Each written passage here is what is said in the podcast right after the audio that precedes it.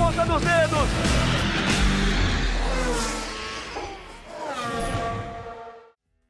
Um grande abraço aos amigos ligados no Globoesporte.com, podcast na ponta dos dedos na terceira edição.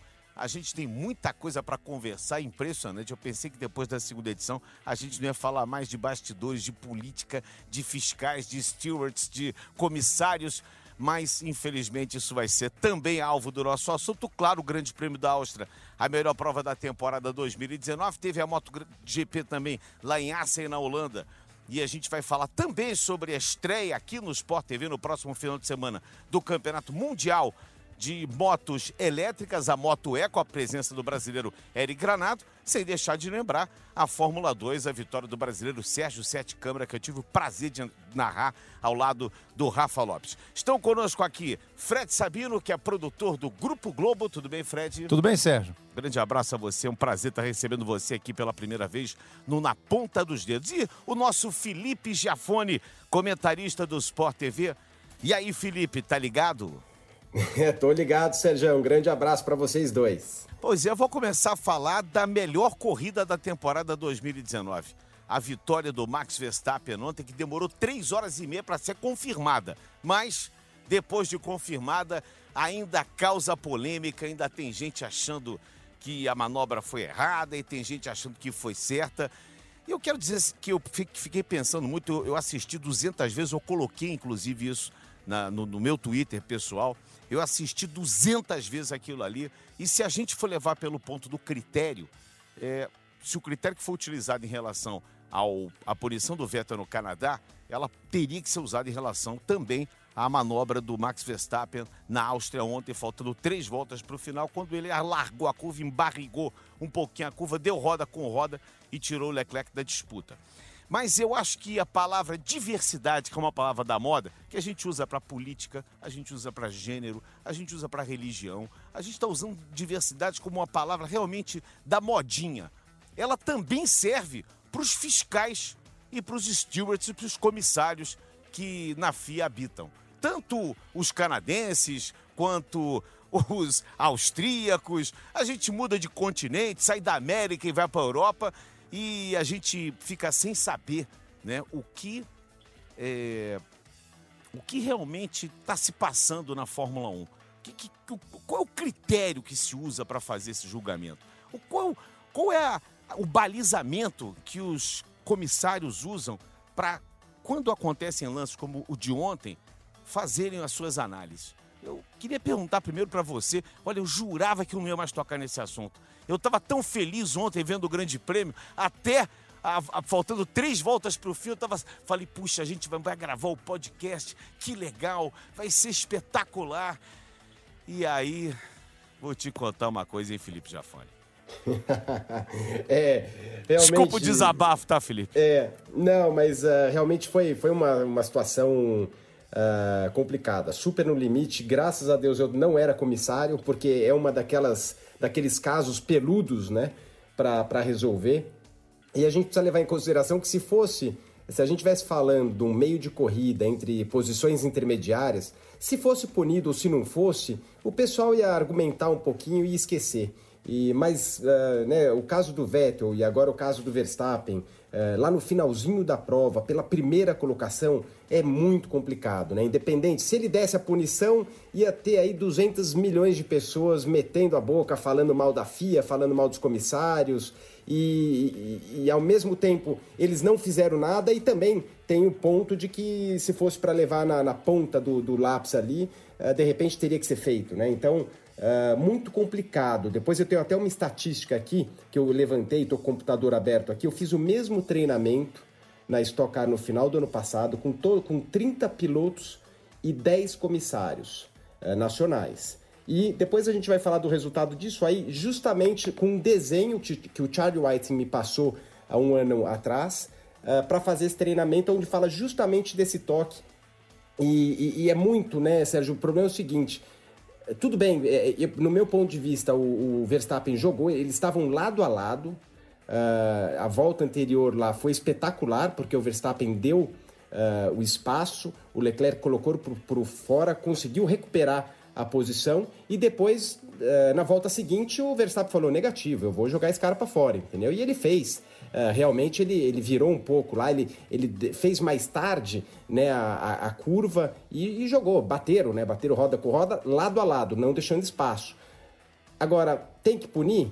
no meu ponto de vista, não tinha segurança, é, não, não dava, não, né, não foi um, não passou perigo para ninguém. Agora, se ele fizesse a mesma coisa na Uruge, na saída da Uruge, é, a mais de 250 km por hora, aí o bicho ia pegar, ia vir uma preta no mínimo ali. Então, esse ponto, né, de você punir, como lidar com tudo isso é muito complicado e foi realmente bem, bem complicado. Fred Sabino, produtor de esportes do Globo, do, do Grupo Globo, produtor de automobilismo de motor aqui do Grupo Globo. Eu não queria punir ninguém. Eu, se fosse o, o comissário, se mandasse alguma coisa, eu não punia nem o Vettel no Canadá e nem o Verstappen ontem, na, aliás, na, na corrida da Áustria, nessa nona etapa do GP da Áustria. Portanto, qual é a sua opinião sobre esse assunto, Fred? Olha, mesmo que a tua, Sérgio. É, eu não puniria ninguém. Ah, no caso do Verstappen, ficou ali naquela zona bem limite ali do que é colocar o cara para fora ou aquele contato do que chamam de incidente de corrida, que foi inclusive o que os comissários alegaram para não punir o Verstappen. Ah, principalmente no caso do Vettel, esse eu não puniria mesmo, porque o Vettel vem com aquele carro todo sacolejando na grama e volta para a pista. Ele não teve a menor intenção de, de fechar o Hamilton e prejudicá-lo. Nesse caso da, da Áustria, o Verstappen freou mais tarde do que na volta anterior e, consequentemente, virou o volante mais tarde. Uh, vi pela câmera on-board algumas vezes o, o, a imagem do, do toque e ele uh, ele está virando completamente o volante, está esterçando completamente o volante. Quando ele termina de esterçar, ele já está naquela faixa de acelerar o carro para dar, dar potência, porque tinha a reta seguinte. E eu, pelo menos vendo a câmera on-board, obviamente não tenho acesso à telemetria, é, ao, ao, ao, depoimento dos pilotos, eu senti que aquilo foi um contato que aconteceu, não por uma intenção de jogar ele para fora. Agora, obviamente, a gente tem que ouvir todos os lados, enfim. Mas eu acho que foi no limite ali, eu não puniria. Felipe Jafone, é, eu queria que você falasse sobre essa estatística que você, que você trouxe aí através do Charles Whiting, que infelizmente já nos deixou, e que você aplicou aí em relação aos pilotos da Stock. E eu queria que você falasse aqui, aliás, eu quero chegar a um consenso aqui. Você não, poderia, não puniria então o Fred Sabino, nem o Vettel, nem o Verstappen. Eu também não. Você também não, ô Felipe Jafone? Nem o Vettel, não. nem o Verstappen? Não, eu conforme, seguindo as regras atuais, a do Vettel uh, eu puniria, porque a única coisa que eu vejo diferente do que o, uh, do que o Fred falou é que quando ele vai para a grama, uh, ele não tirou o pé, ele tira o pé, a hora que ele perde o controle do carro, ele tira o pé completo do acelerador. Quando ele está em cima da, grana, ele, da grama, ele começa a retornar para o acelerador, ou seja, ele já está com controle. E ele fez isso com a única é, o único motivo de tentar acelerar o carro ainda na grama para voltar para a pista o mais rápido possível para não deixar o Vettel passar. Uh, então, é, assim, aliás, para não deixar o Hamilton passar. Então, assim, como piloto eu faria exatamente a mesma coisa que o Vettel fez, mas analisando todos os dados, eu acho que lá sim foi, foi feito o que deveria ter sido feito ou punir, puniria seguindo o manual dos comissários. Então, não, assim, barrigada é... que o Verstappen deu foi normal também, na sua opinião, como comissário? Aí, não, aí eu já acho que não. Porque se a gente for lembrar uh, o exagero dessa imagem, acho que teve o Fred, vai saber melhor do que eu, do uh, que fizeram o Nico Rosberg contra o Hamilton. Lembra que pista que foi, Fred? Foi, no, foi na mesma curva. Foi na mesma curva, mesma exatamente. Curva. O Rosberg, ele vai reto em cima Exato. do Hamilton. E lá teve a punição, não teve, nesse caso? Teve, ele tomou 10 segundos, só que tomou... como ele estava muito na frente, ele acabou. Ele cruzou a linha de chegada em quarto com o carro os frangalhos, só que uhum. ele manteve a posição porque ele estava muito à frente, mas ele tomou Entendi. uma punição. Então, é, é, assim, essa aí eu vejo. É, é, é, que, de novo, tinha que punir? Não, não, não tem que punir, que estragar o espetáculo. Agora, vamos pensar o seguinte: vamos pensar que todos os pilotos comecem a guiar dessa forma. A volta anterior ele fez certinho, deixou espaço e é muito bacana. Quando a gente mas, vê mas pilotos... aí, mas aí tem que punir. É, mas então. Não é, é, verdade? A punição é, não, não, é saiu, é aí tem que punir. Exatamente, mas assim, é, e por isso que eu falo que deve ter sido uma situação e por isso que demorou tanto a decisão dos comissários. Ah, mas eu acho que. Já, não, não me desculpe, devia ter demorado 30 horas, demorou 3, foi pouco.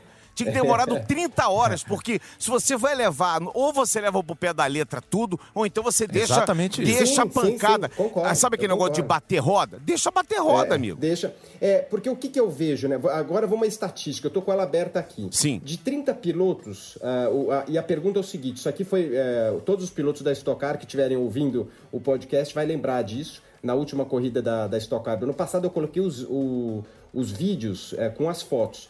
E uma delas, a, a pergunta de número 10, foram mais de 30 perguntas. Era o seguinte: se você tem um carro, né? Tem um carrinho vermelho e um carrinho azul. Se você já. ah, o carro azul completou a passagem por dentro e o carro vermelho tenta vir por fora, ele tem que deixar o espaço ou não? Ou ele pode seguir na pista, fazer exatamente o que o Verstappen fez? Ou seja, tipo, ignorar, ele tá meio a meio, ignorar o carro de fora e pronto, e fazer a curva. Dos 30 pilotos, 79%, 79,3% falou que tem que punir sim, ah, se não deixar o espaço. E dos comissários, 90% ah, falou que teria que punir. Então, assim, isso eu tô falando na visão dos pilotos, não é a minha, tá? Ah, na visão deles, tem, eh, não, é um, não é leal, porque o que, né, voltando atrás, se todo mundo fizer o que, se todos os pilotos fizerem o que o Verstappen fez, vai ser um bate-bate, não vai, não vai ter aquela corrida lado a lado mais. O cara saiu da curva, jogou, saca pra fora. Aí é lógico, por isso que é difícil, vai daquele momento dos comissários analisarem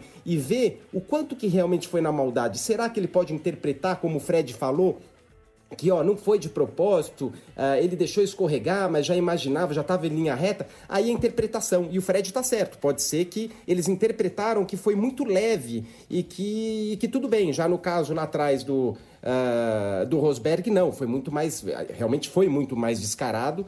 Ah, né, o que aconteceu. Então, quando cai para interpretação, é sempre muito complicado. Completa, Fred, porque como nós temos 11 minutos já de, de podcast, eu vou falar uma coisa. Vamos encerrar esse assunto, porque tem muito mais assunto legal pra falar. É, inclusive Eu não o- quero falar de juiz de futebol aqui, de VAR. Não quero só, falar de só VAR. encerrando esse caso, o Mikael Mazzi, que é o novo diretor de provas, ele alegou justamente que eles analisaram telemetria e imagens e viram que o Verstappen tentou virar o máximo volante pelo máximo de tempo possível e que são dois pilotos brigando por uma posição, pelo mesmo espaço, e que acabou sendo um toque natural de corrida. Essa foi a alegação. Muito bem. E o Verstappen, sem dúvida, foi o piloto do fim de semana, né, Fred? Foi. Foi piloto fim de semana, uma corrida extraordinária, melhor atuação da carreira do Verstappen, sem Lembrando dúvida. que ele largou parado, largou Ele da- chegou a cair para oitavo na primeira Exatamente. volta. Na, na primeira volta ele ainda passou Gasly para sétimo e depois foi embora. Passou o Raikkonen, passou o Lando Norris, passou o, o, Hamilton, ele ganhou a posição na, na parada do Hamilton no box. Passou o, Vettel, passou o Bottas e passou o, o Leclerc. Dizer, uma- é uma daquelas atuações de almanaque, assim, que a gente vê. Como a gente cita várias do Hamilton, várias do Schumacher, várias do Senna. Essa do Verstappen, que eu acredito que possa vir a ser um campeão mundial, essa atuação vai ser lembrada por muitos anos. E impressionante que ele colocou uma volta no Gasly, né? Isso é, o mais Na impressionante. primeira volta né? ele passou pelo Gasly e no final da corrida ele estava uma volta. Uma à frente do volta à frente do Gasly. Felipe Jafone, a atuação de Charles Leclerc ontem, piloto da Ferrari que teve a vitória escapando das mãos.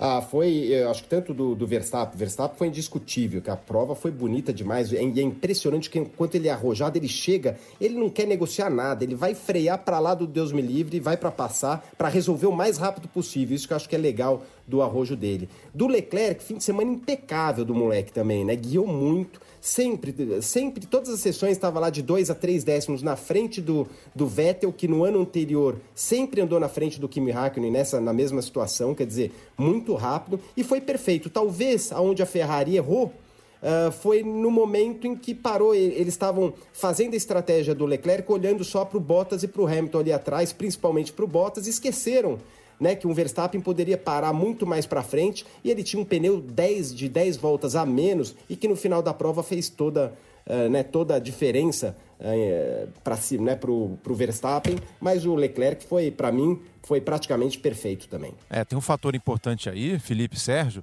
é que o carro da Red Bull sempre tratou melhor os pneus. Então, ele pôde estender a janela dele antes da troca de pneus. Então, ele ficou com um pneu de 10 voltas a menos do que todo mundo. E quando você vê que ele começou demorando a chegar. Só que, de repente, de duas, três voltas para outras, assim, ele começou a ultrapassar todo mundo, porque o pneu dele estava muito melhor. O pneu de todo mundo acabou de repente e o dele estava ainda em boas condições. É, é verdade, que sem dúvida nenhuma a próxima contratação da Ferrari não é piloto, não é engenheiro, é, é estrategista. Porque a Ferrari não tem estratégia, isso já há alguns anos, a Ferrari precisa de um estrategista. Ainda tem uma outra questão, Sérgio. Sim, sim, o, o Leclerc e o Vettel foram os únicos dos ponteiros que largaram com o pneu macio. Uhum. A Mercedes largou com o pneu médio e o, e o Verstappen também. Então, Exatamente. A, a, Ferrari teve, evidentemente, que fazer um pit stop cedo. E aí isso comprometeu o restante da prova. É, a gente falou aqui do melhor da prova, e sem dúvida nenhuma, para nós três e para muitos dos ouvintes do nosso podcast na ponta dos dedos, foi o Max Verstappen, o grande herói do jogo, o grande, o grande craque dessa, dessa desse grande prêmio da Áustria. Agora, o detalhe interessante foi o seguinte: a galera da internet votou no Kubica tal qual o Sidão foi votado na TV Globo quando deram para ele o, o, o, troféu de melhor do jogo, num jogo em que ele falhou, tomou frango e tudo mais, votaram no Kubica, o, o Fred Sabino. Isso, é, como é, é que foi isso? O pessoal da Fórmula 1 informou, inclusive estava no site Race Fans, né? Um porta-voz informou que eles detectaram um problema técnico na, na votação. Uh, não, não especificaram qual seria, se seria se teria sido um hacker, enfim, mas eles falaram que foi um problema técnico, que não foi, não foi o mesmo, não teria sido o mesmo caso do Sidão. Se é verdade ou não, aí é outra história, mas é o que eles alegam, né? No Globoesporte.com deu tudo certo. Votaram no Max Verstappen. Votaram certinho. E o Leclerc foi o segundo tava colocado. acompanhando durante a corrida. A gente Exatamente. Tava, correu tudo bem. Muito bem. O que, que, você tem mais a falar? Vamos falar das, das Mercedes, Felipe Giafone, porque acho que foi a grande decepção desse final de semana, né? Muito se esperava do carro Mercedes. O Bottas chegou ainda ao pódio, o Vettel apenas um quinto lugar, a 22 segundos de diferença do Max Verstappen. Marcou os pontinhos dele, segue líder do campeonato. Mas eu acho que a Mercedes, dessa vez, sem dúvida nenhuma, foi a grande decepção do fim de semana, né? Foi uma decepção uh, e, e, como as coisas mudam rápido na Fórmula 1, né? A gente vem de uma prova da França extremamente monótona, chata, uh, onde o Hamilton atropelou todo mundo, passeou e, e, de repente ninguém imaginava, né? Uma situação como essa. E, e sim, parece que esse calor todo, né? Eles já foram para uma estratégia diferente. Para mim, eles já escolheram essa estratégia uh, de sair com um pneu diferente da Ferrari, sabendo que eles estavam em desvantagem, então eles tentaram dar um pulo do gato ali. O Hamilton, para mim, foi muito apagado, foi uma das piores. Ele passou muito, se a gente vê, né? Ele estava com problema no carro, passou do limite várias vezes, foi para fora da zebra naquela da curva 1 ali, uh, estragando, acabou estragando o bico dianteiro dele, quer dizer, estava guiando fora do limite. E, e, foi apagado mesmo. E que bom que foi apagado e para a gente ver que sim, tem uma, pode ter uma guerra, uh, sim, principalmente dentro dessas três equipes aí, que foi um fim de semana espetáculo, né, para Fórmula 1. Uh, ah, nunca ninguém imagine, imaginaria depois da França de ver uma prova dessa. É, ainda tem uma questão, Felipe, que é, esse circuito de Spielberg é o segundo de altitude mais elevado do campeonato, apenas atrás da Cidade do México. Coincidentemente, a última corrida que o Hamilton tinha ficado fora do pódio foi justamente a do México no ano passado. Ou seja, um, houve um problema sério de refrigeração do carro. A, a concepção do carro da Mercedes eh, não proporciona uma refrigeração ideal nessas condições. Eles trabalham, obviamente, no limite da refrigeração e houve, eh, evidentemente, um problema de temperatura. E a temperatura estava em 33 graus na corrida, mais de 50 na pista. Então, todos os fatores foram contra a Mercedes nesse fim de semana. Muito bem, classificação do campeonato. Hamilton 197 pontos, o Bottas tem 100 e 166 pontos, Max Verstappen em terceiro 126, o Vettel em quarto 123 e o Leclerc na quinta posição com 105 pontos. Os três do pódio, Verstappen, Leclerc e Bottas, dava para ver ali o Bottas com um sorrisinho de canto de boca, porque pelo menos chegou na frente do Hamilton, né? Mas é sempre uma expectativa do que acontece, porque ontem, inclusive, a gente viu, né, durante a prova, várias vezes, as câmeras mostrando o Esteban Ocon.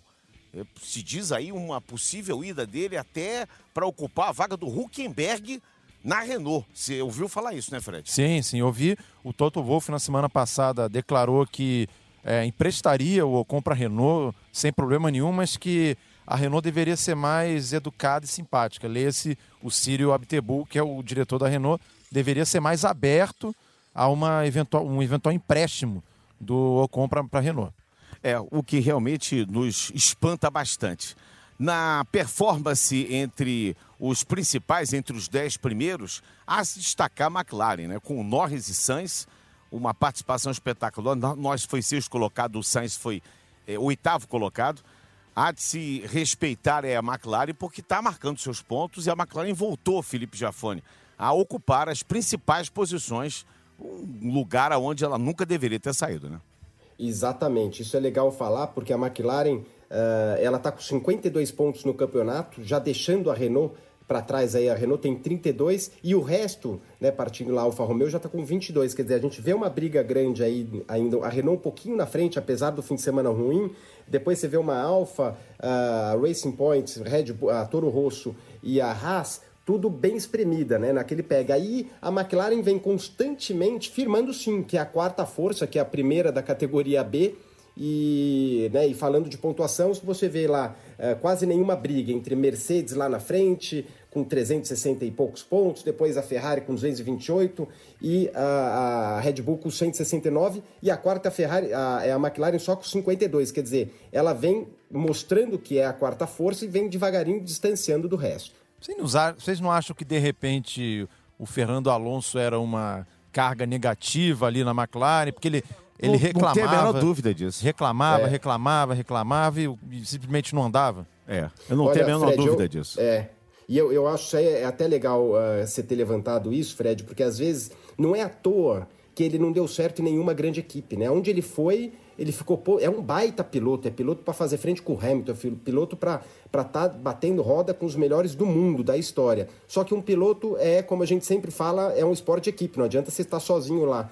E, uh, e, é um cara que não sabe trabalhar em equipe, não está né, sempre preocupado em como desapontar o companheiro de equipe e, e vai pegando um, né, um, um, um, problema, a equipe vai carregando lá é, esse lance negativo que ele traz. E eu tenho certeza, eu tenho certeza que o clima deve estar muito melhor na McLaren hoje, é, com dois pilotos que não são do nível dele. É melhor você ter dois pilotos bons do que um fenômeno Uh, querendo destruir né, a harmonia da equipe inteira. E, e, nesse apanhado geral, Fred Sabino, Felipe Jafone, amigos ligados no nosso podcast, a gente falou, olha, falou da performance do Verstappen, falamos do Leclerc, e tanto o Leclerc quanto o Vettel, a performance da Ferrari, a performance ruim que teve a Mercedes, que em momento algum ameaçou os dois primeiros. O Bottas foi apenas um figurante e tem sido assim. É, o Bottas, que parecia no início do campeonato querer despontar, mas tem sido figurante. A performance da McLaren, o Giovinazzi, que acabou ontem perdendo um pedaço do, do, da sua vasta cabeleira para o Frederico Vasser. É, ontem, uma, uma tem... dobradinha em nona e décima posições, o carro da Alfa tentou fugir, mas não conseguiu. E o chefe, né? Chefe manda e teve que. Tentou fugir, não conseguiu. Agora, para mim também, além do Max Verstappen, teve um momento fantástico que foi o pódio com o japonês, não estou me lembrando o nome dele agora, o representante o dos Tanabe. motores, o Tanabe, chorando porque a Honda venceu finalmente. Isso depois de ter sido esculachada pelo Alonso, pela McLaren foi defenestrada. A Red Bull aceitou de bom grado depois de uma briga com a Renault de anos e anos, quer dizer, um casamento que foi, foi próspero e depois acabou virando um divórcio. Aceitou o motor Honda e a Honda, eu tinha certeza absoluta, o Jafone correu de Honda anos e anos eh, na Fórmula Indy e sabe disso, sabendo também que é um conhecedor. Os caras não podem desaprender a fazer motor, amigo. Não, a, a Honda não vencia desde o Grande Prêmio da Hungria de 2006 com Jenson Button e antes disso, ela tinha conquistado uma vitória com o Olivier Panis em Mônaco, que era um motor Mugen Honda, um Honda antigo. E antes disso, na época ainda do Heinz Harald Frentzen, aliás, depois disso teve o Heinz Harald Frentzen com a Jordan Mugen Honda e antes disso na época da McLaren ainda com o Berger. Isso. Quer dizer, foram muito poucas vitórias da Honda depois daquela fase áurea lá do, do Senna e do Prost e a Honda realmente demorou a se achar, mas a paciência né, japonesa acabou prevalecendo e hoje o motor Honda está sendo extremamente confiável e já se mostrou capaz de ganhar uma corrida. Felipe Jafone.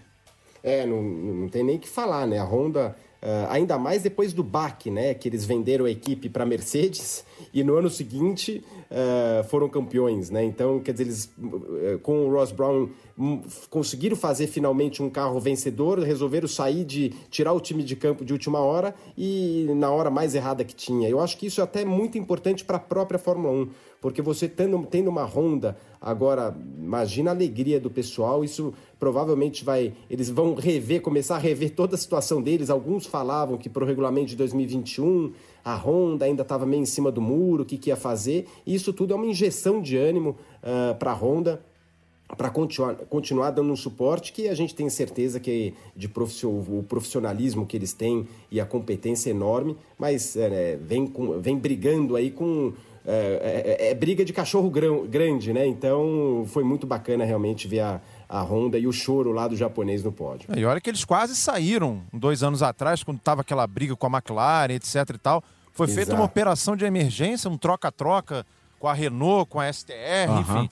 A Honda realmente teve por muito pouco para sair da Fórmula 1 e essa espera acabou sendo recompensada. Muito bem, 203 mil pessoas. Ontem tinha um clima de estádio de futebol, com aqueles holandeses todos de laranja. Era um clima de estádio de futebol. A cada momento em que o Max Verstappen fazia uma ultrapassagem, era uma manifestação fantástica. Gol do Holanda, né? Era uma manifestação fantástica. Eu brinquei, inclusive, durante a transmissão, mandei pro, pro Luiz Roberto, na primeira ultrapassagem que, que o Max Verstappen fez, eu mandei um WhatsApp pro Luiz Roberto, é gol da Holanda. Ele fez exatamente em frente ali. E o Luiz soube usar o bordão de forma fantástica. A todo momento ele, gol da Holanda, gol da Holanda, porque realmente foi. Ele fazia ultrapassagem naquela arquibancada holandesa. Parecia que ele tinha ali enfim, determinado que tinha que ser na frente dos holandeses e foi de forma fantástica ontem. 203 mil pessoas, a melhor corrida. E o que esperar? O que esperar para o Grande Prêmio da Inglaterra? Será que vai voltar tudo a ser o que era? A Mercedes, que é favoritíssima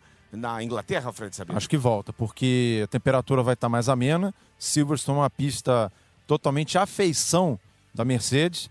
Então, eu acredito que a Mercedes volte a dominar mas é óbvio que a gente vai ter que esperar os treinos e o desenvolvimento do fim de semana. Mas eu acredito que as circunstâncias favoreçam a equipe alemã. Jafone. É, a Silverstone ano passado, a gente teve o Hamilton na pole com Vettel e Raikkonen, o Raikkonen na época com a, com a Ferrari, virando muito próximo. A pole foi 25,89 do Hamilton, 25,93 do Vettel com o Raikkonen com 25,99. Quer dizer, eles, o, o, os dois carros da Ferrari a, me, a um décimo ali da pole do Hamilton. E depois na corrida inverteu a situação. Quem ganhou foi o Vettel. Então, assim, uh, quem sabe uh, a Ferrari vai entrar numa fase boa aí. Eu acho que a Mercedes é o melhor carro em condições normais. O Fred levantou o problema de temperatura uh, bem lembrado. Realmente eles tiveram que, uh, né, que controlar isso durante a corrida.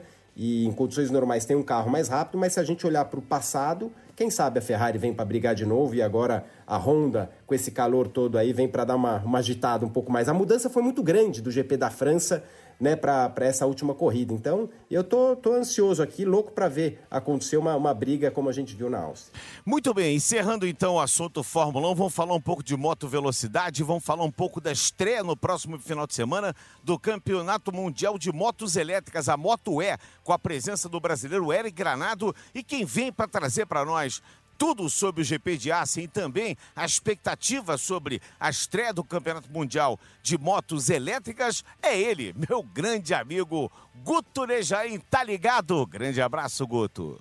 Oi, Serginho. Um abraço para você e um abraço para todo mundo aí do podcast Na Ponta dos Dedos. Legal que eu tô participando pela primeira vez para falar um pouquinho de moto velocidade, do Mundial de MotoGP. Nós tivemos as três corridas da etapa na Catedral, né, em Assen, que é a meca do motociclismo. Você sabe bem, porque você já narrou também várias vezes aí essa etapa que está desde 1949 no Mundial de Moto Velocidade, né?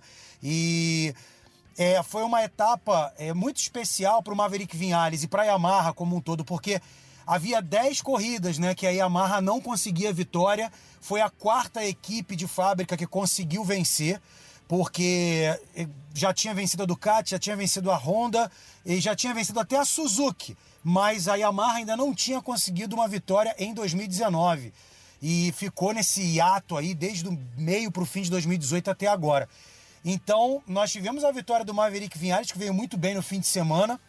E outro destaque super positivo é o Fábio Quartararo, né? O francês que tem 20 anos apenas, tem quebrado alguns recordes que já pertenciam ao Mark Marques, que é outro é, destruidor de recordes, né?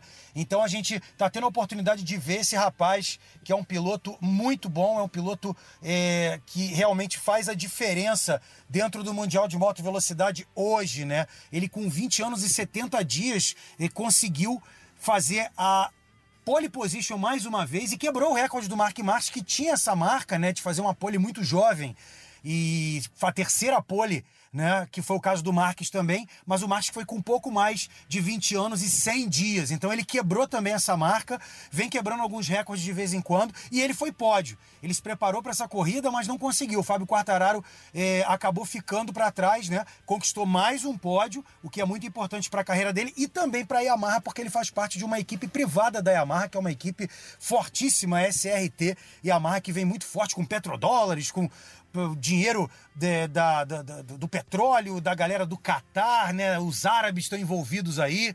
Então, além disso tudo, né? Na próxima semana a gente vai ter a estreia da Moto E. A Moto E que é importantíssima porque a gente tem o brasileiro Eric Granado como um dos principais, se não o principal destaque, é o postulante ao primeiro título mundial da Moto E. Pode ser ele o primeiro campeão mundial dessa categoria nova. E eu queria até ouvir um pouquinho o Eric, que a gente também conversou com ele, Serginho e o pessoal que tá ligado no podcast aí. O Eric contou um pouquinho sobre essa expectativa dele de estrear na Moto E. Vamos ouvir. Fala pessoal do podcast, fala Guto, aqui é o Eric Granado, piloto do Mundial de Moto E. E bom, é, vai começar agora o Campeonato Mundial de Moto E, primeiro campeonato da história de motos elétricas na MotoGP. E bom, eu estou muito motivado, eu não vejo a hora de começar essa nova aventura, esse novo desafio na minha carreira.